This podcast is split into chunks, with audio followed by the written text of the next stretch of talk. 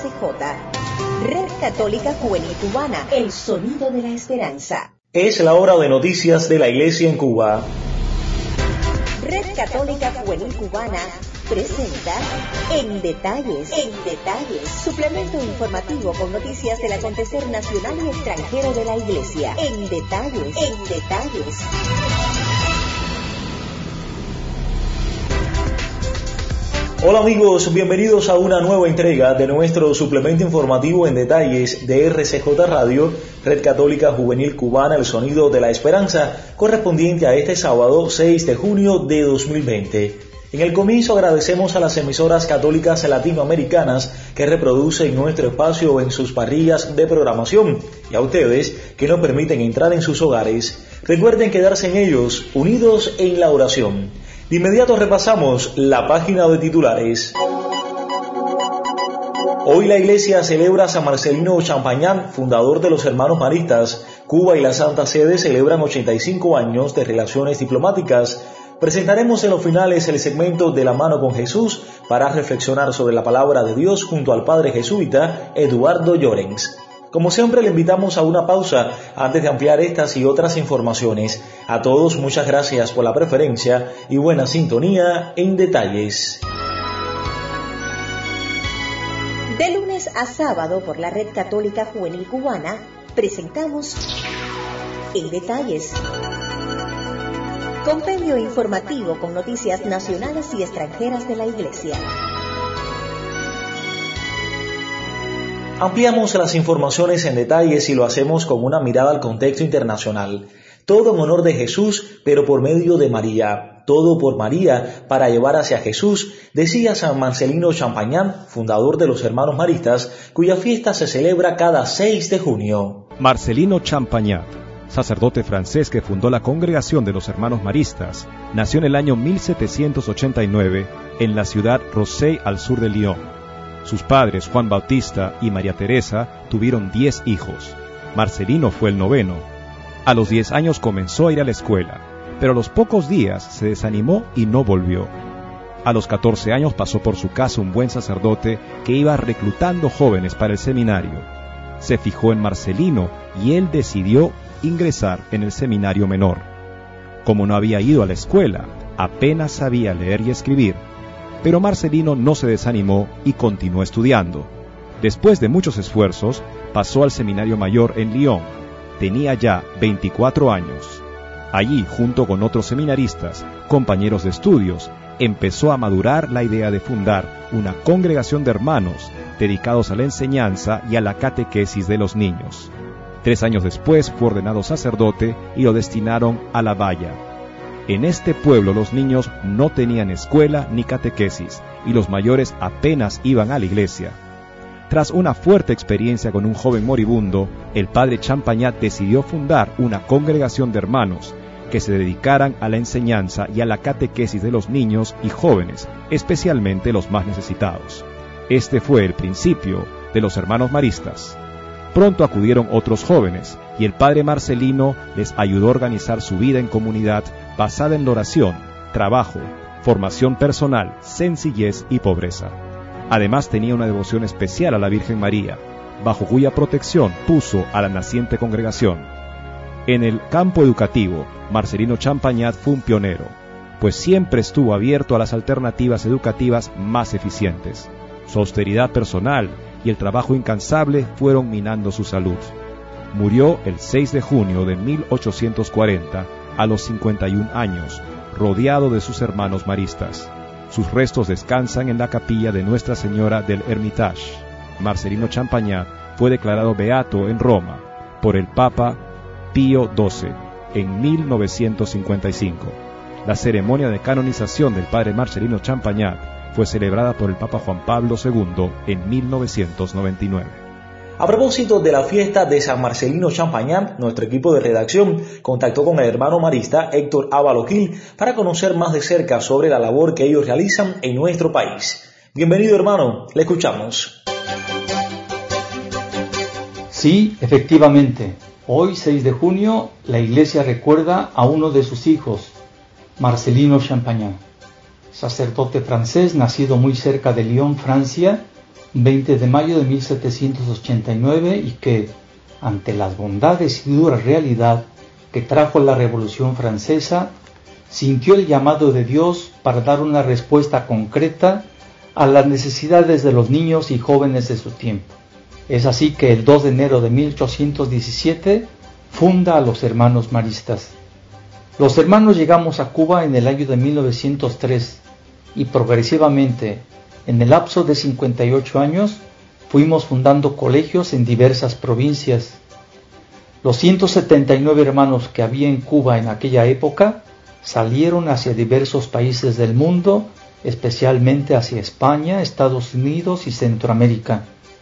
Los hermanos de aquella hora respondieron a Dios y al momento histórico que les tocó vivir. De eso estamos seguros. No es sino hasta el año 2001 que, a solicitud de Monseñor Emilio Aranguren, antiguo alumno del Colegio Champañá de Santa Clara, apuesta nuevamente por la presencia de los hermanos maristas en la diócesis de Cienfuegos y en el año 2019 en la diócesis de Holguín. Actualmente somos cuatro maristas de Champañá en la Perla del Sur y cuatro en la ciudad de Los Parques. Los hermanos maristas no tenemos obras propias en Cuba. Estamos al servicio de la Iglesia y pueblo cubano de manera especial entre los niños y jóvenes a través de las necesidades que hay en las parroquias, comisiones diocesanas y comisiones nacionales de la Iglesia Católica informó para este espacio el hermano Héctor Ábalos Gil. Más adelante en este espacio informativo disfrutaremos del segmento de la mano con Jesús para reflexionar sobre la palabra de Dios con el padre jesuita Eduardo Llorens. Más adelante, en detalles.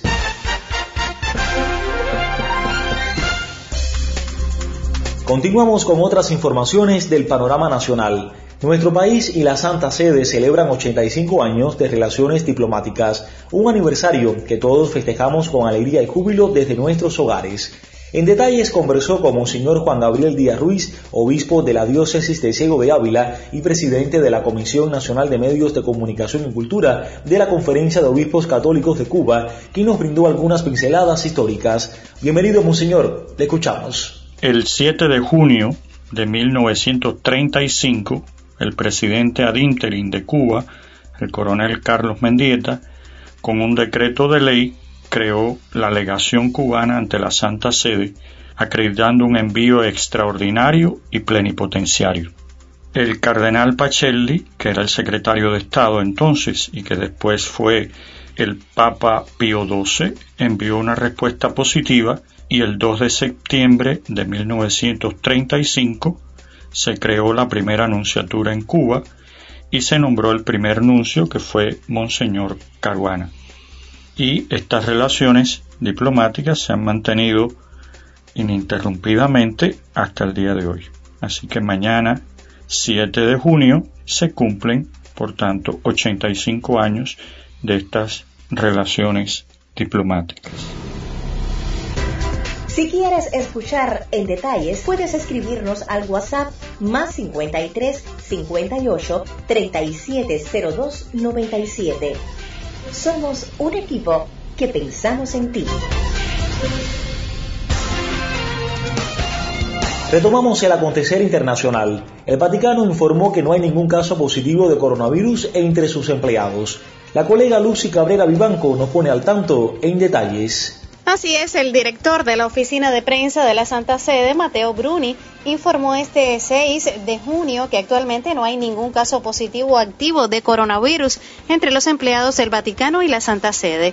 En un comunicado oficial difundido este sábado, la oficina de prensa de la Santa Sede anunció que esta mañana la última persona reportada como enferma en las últimas semanas también dio negativo en la prueba de COVID-19. A partir de hoy no hay casos de positividad al coronavirus entre los empleados de la Santa Sede y en el estado de la Ciudad del Vaticano, advirtió. El Vaticano encontró su primer caso confirmado de coronavirus el 6 de marzo.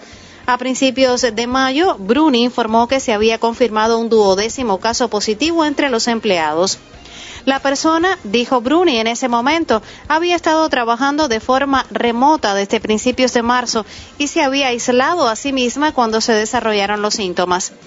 A fines de marzo, el Vaticano declaró que había examinado a 170 empleados de la Santa Sede para detectar el coronavirus y todos habían resultado negativos y que el Papa Francisco y las personas que trabajan más cerca de él no tenían el virus. Después de tres meses de cierre, los museos vaticanos reabrieron al público el primero de junio. Se requiere reserva previa y los visitantes deben usar máscaras y controlar su temperatura en la entrada. La apertura se produjo solo dos días antes de que Italia reabriera sus fronteras a los visitantes europeos, levantando el requisito de ponerse en cuarentena 14 días desde su llegada. La Basílica de San Pedro volvió a abrir a los visitantes el 18 de mayo después de recibir una limpieza y saneamiento exhaustivos. Las misas públicas se reanudaron en Italia el mismo día con estrictas condiciones. Reportó para este espacio Lucy María Cabrera Vivanco.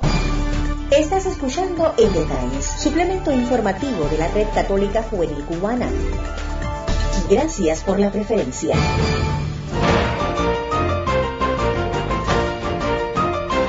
Nos vamos de inmediato hacia la Arquidiócesis de La Habana. Ahí el contacto con el padre jesuita Eduardo Llorens, quien nos presenta el segmento De la mano con Jesús para reflexionar en torno a la palabra de Dios. Bienvenido padre, los micrófonos son suyos, adelante. Un saludo a todas las personas que nos escuchan en estos momentos y que buscan profundizar en el mensaje bíblico de este domingo en que celebramos la Santísima Trinidad.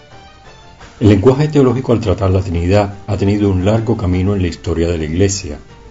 Diferentes concilios, como el de Nicea y el de Constantinopla, reflexionaron sobre la Trinidad, proyectando sobre lo divino y lo trascendente ideas y realidades humanas que la mente no puede saber si se verifican en un ámbito al que no podemos llegar con total certeza. Dios tiene una manera de ser que expresa el sentido comunitario, el intercambio de amor que se da en las tres personas divinas. Si somos imagen de Dios, que es comunión, estamos llamados a vivir este elemento. De no hacerlo estaríamos traicionando nuestra dignidad de ser su imagen. Cuando vivimos sumidos en la insolidaridad, damos la espalda a esa dignidad. Nuestra vocación es abrirnos a los demás, haciendo presente el amor en nuestro entorno. Una de las más acertadas explicaciones de la Santísima Trinidad que conozco es la de San Agustín, que dice, aquí tenemos tres cosas, el amante, el amado y el amor. Un padre amante, un hijo amado y el vínculo que mantiene unidos a las dos, el espíritu de amor. De lo anterior podemos quedar con algo claro, que es el amor lo que está presente de manera plena en el misterio de la Trinidad. De ahí que en la medida en que vivamos ese amor de Dios en nuestra vida y con los que nos rodean, estaremos haciendo presente la Trinidad en nuestra vida. Tuve el gusto de compartir con ustedes esta reflexión, Eduardo Llorens. Lamentablemente se nos acabó el tiempo. Ponemos punto final a esta emisión del suplemento informativo en detalles de RCJ Radio El Sonido de la Esperanza, correspondiente a este sábado 6 de junio de 2020. A todos muchísimas gracias por la sintonía y la preferencia. De manera especial agradecemos a nuestros colegas de Así Prensa, Vatican News y Radio Católica Mundial. El colectivo lo conformamos Lucy Cabrera Vivanco, el padre jesuita Eduardo Llorens. Agradecemos a Monseñor Juan Gabriel Díaz Ruiz y al hermano marista Héctor Ávalo Gil. Saí Bermúdez en las voces de mención y promoción. Carlos Javier López Quiñones en el diseño sonoro. Conducción y dirección general, un servidor Jorge Luis Noval Cordero, quien nos invita a una nueva entrega. Mañana 7 de junio, como habíamos anunciado en nuestro espacio, se cumplen 85 años de las relaciones diplomáticas entre la Santa Sede y la República de Cuba. Por ello, en el espacio del noticiero del mediodía, saldrá una entrevista al anuncio de la Santa Sede en Cuba, Monseñor Gianpiero Glover. Recuerde quedarse en casa unidos en la oración. Que Dios nos bendiga a todos nosotros.